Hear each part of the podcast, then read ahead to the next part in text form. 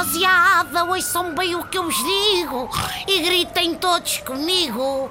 Viva. Epá! Ai, nem pela amizade que eu tenho pelo Dr. Eduardo Barroso consigo dizer este nome. Passo, par, parem, tem. Bem, não consigo. É música que, é pá, não me sai. Mas a verdade é que estou contentinho com o resultado das eleições em Alvalade.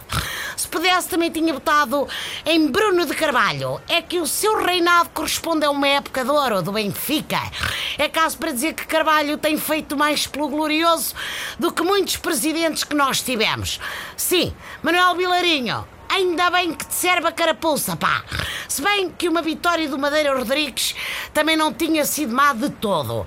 Por um lado trazia de volta Lajlo Boloni e com ele certamente algumas vedetas da altura, tipo Nicolai, um tipo ao pé do qual o Luizão até parece um jovem. Bom, e como se isto não bastasse, ainda vinha o Juan de Ramos para treinar a equipa. E toda a gente sabe que o Benfica se dá bem a jogar de contra espanhóis.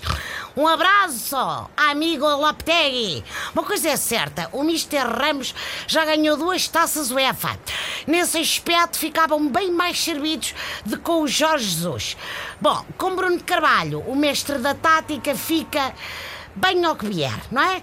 Mesmo que vá para um jogo de fato treino como o Marco Silva.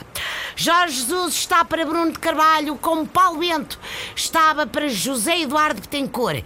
É forever, ou pelo menos até se acabar o dinheiro para lhe pagar. Bruno de Carvalho está feliz porque este ano tem mais um título a juntar ao de futebol feminino e pronto, e etc.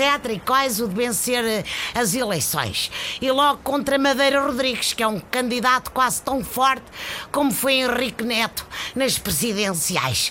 Tenho para mim que se o candidato fosse Tino de Rãs, limpava aquilo no Sporting. Um abraço, Tino. E um abraço também, Bruno Carvalho.